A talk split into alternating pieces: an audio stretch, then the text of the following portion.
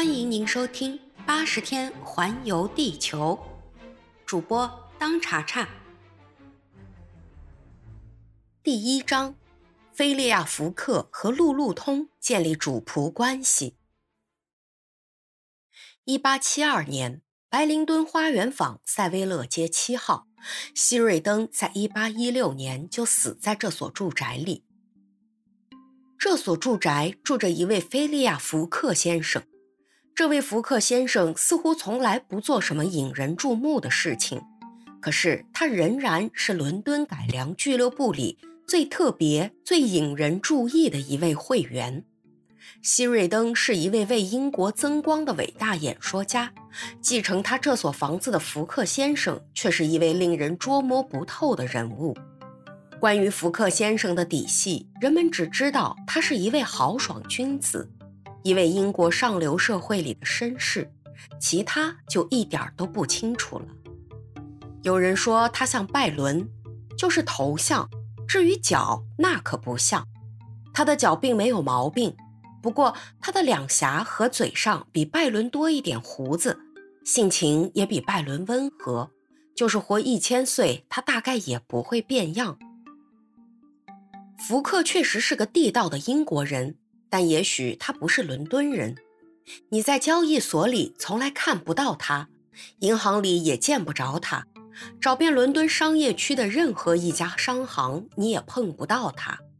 不论在伦敦的哪个港口，或是在伦敦的什么码头，从未停泊过船主名叫福克的船只。这位绅士也没有出席过任何一个行政管理委员会，不论在律师工会中。不论在伦敦司法学会的中院、内院、林肯院，或是格雷院，都从未听到过他的名字。此外，他从来也没有在大法官法庭、女皇御前审判厅、财政审计法院、教会法院这些地方打过官司。他既不开办工厂，也不经营农业。他既不是搞说和的掮客，又不是做买卖的商人。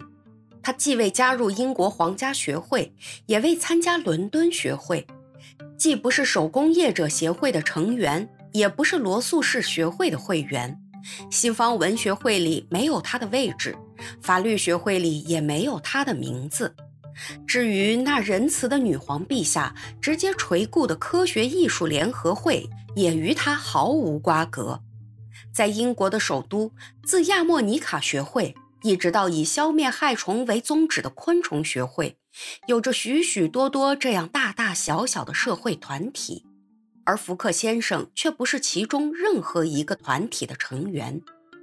福克先生就只是改良俱乐部的会员。瞧，和盘托出，仅此而已。如果有人以为像福克这样古怪的人居然也能参加像改良俱乐部这样光荣的团体，因而感到惊讶的话，人们就会告诉他，福克是经巴林氏兄弟的介绍才被接纳入会的。他在巴林兄弟银行存了一笔款子，因而获得了信誉，因为他的账面上永远有存款。他开的支票照例总是凭票即付。这位福克先生，他是个财主吗？毫无疑问，当然是的。可是他的财产是怎样来的呢？这件事，就连消息最灵通的人也说不出个究竟，只有福克先生自己最清楚。要打听这件事，最好还是问他本人。福克先生从来不挥霍浪费，也不小气吝啬。无论什么地方有什么公益或慈善事业缺少经费，他总是不声不响地拿出钱来，甚至捐了钱，他还不让别人知道自己的姓名。总而言之，再也没有比这位绅士更不爱与人交往的了。他尽可能少说话，似乎由于沉默寡言的缘故，他的性格越显得稀奇古怪。然而，他的生活是很有规律的，一举一动总是那样准确而有规律，老是一个样子，这就更加引起人们对他产生奇怪的猜测和想象。他曾经出门旅行过吗？这也很可能，因为在世界地理方面，谁也没有他的知识渊博。不管什么偏僻的地方，他似乎都非常熟悉。有时他用简单明了的几句话，就澄清了俱乐部中流传的有关某某旅行家失踪或迷路的众说纷纭的流言。他指出这些事件的真正可能性。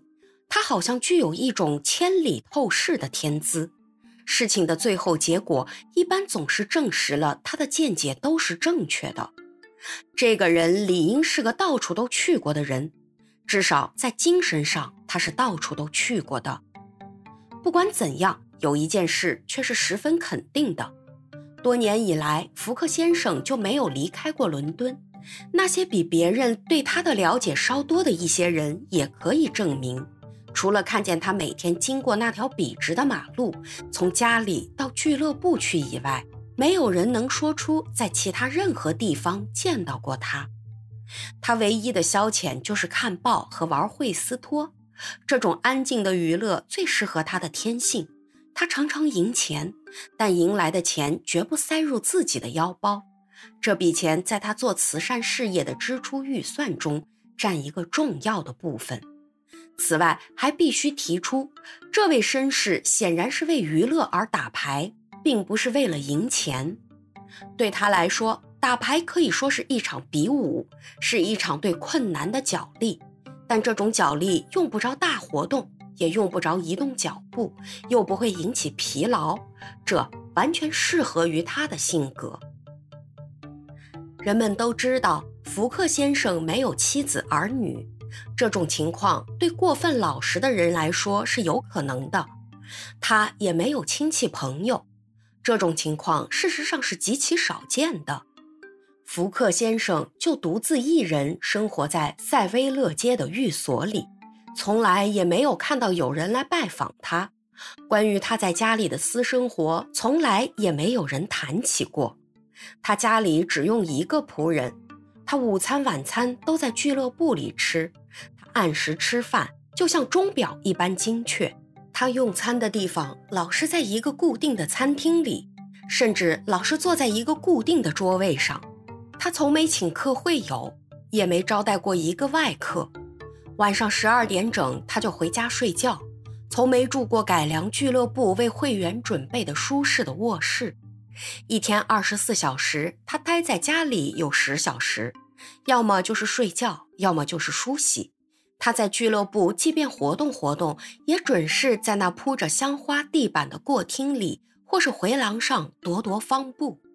这走廊上部装着兰花玻璃的拱顶，下面撑着二十根红云斑石的希腊艾奥尼式的圆柱子。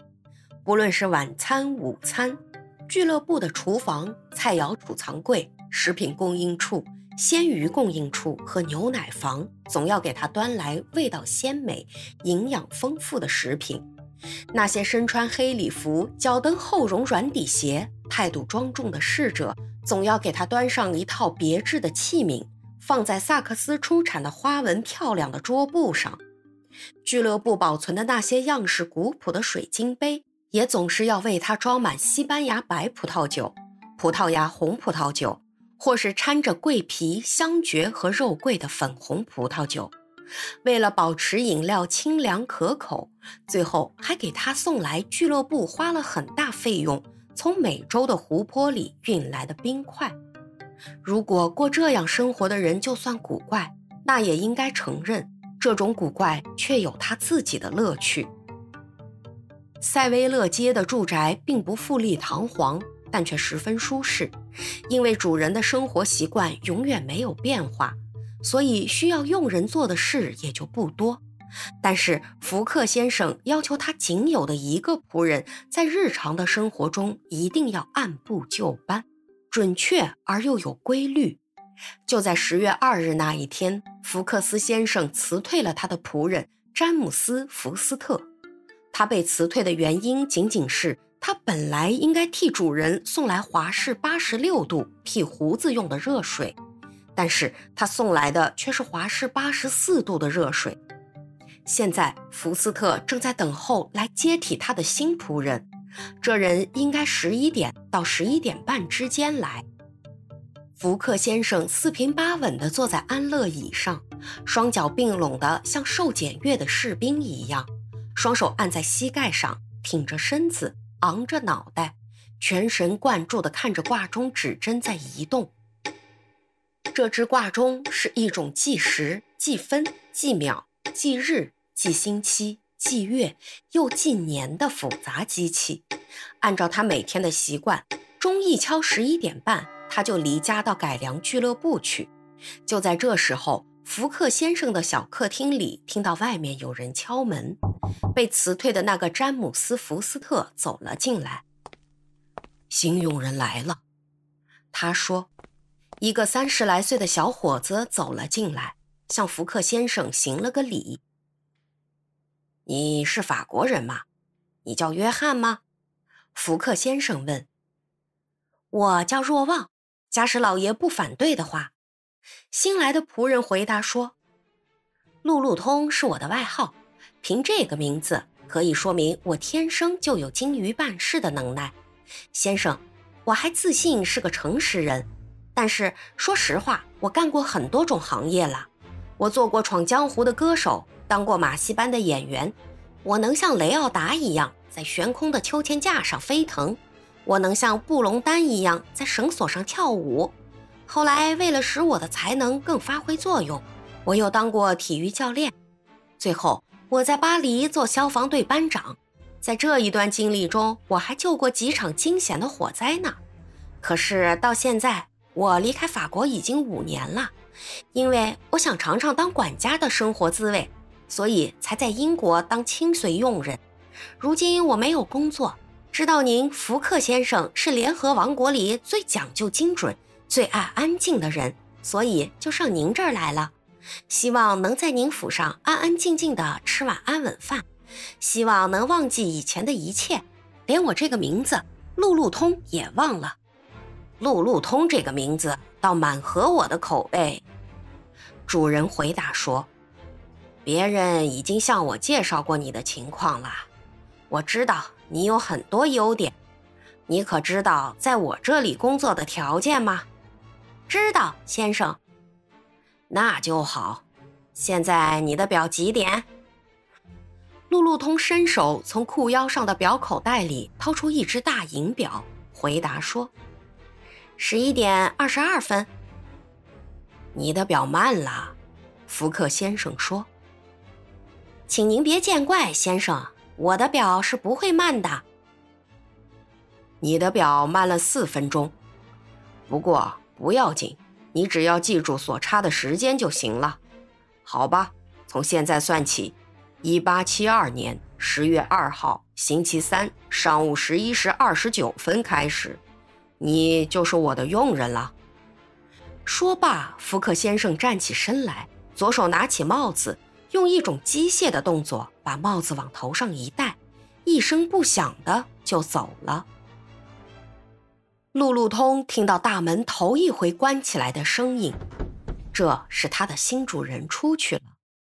不一会儿，又听见大门第二回关起来的声音，这是原先的仆人。詹姆斯·福斯特出去了。现在塞维勒街的寓所里只剩下路路通一个人了。本集已播讲完毕，感谢您的收听。如果喜欢，欢迎您免费订阅本专辑。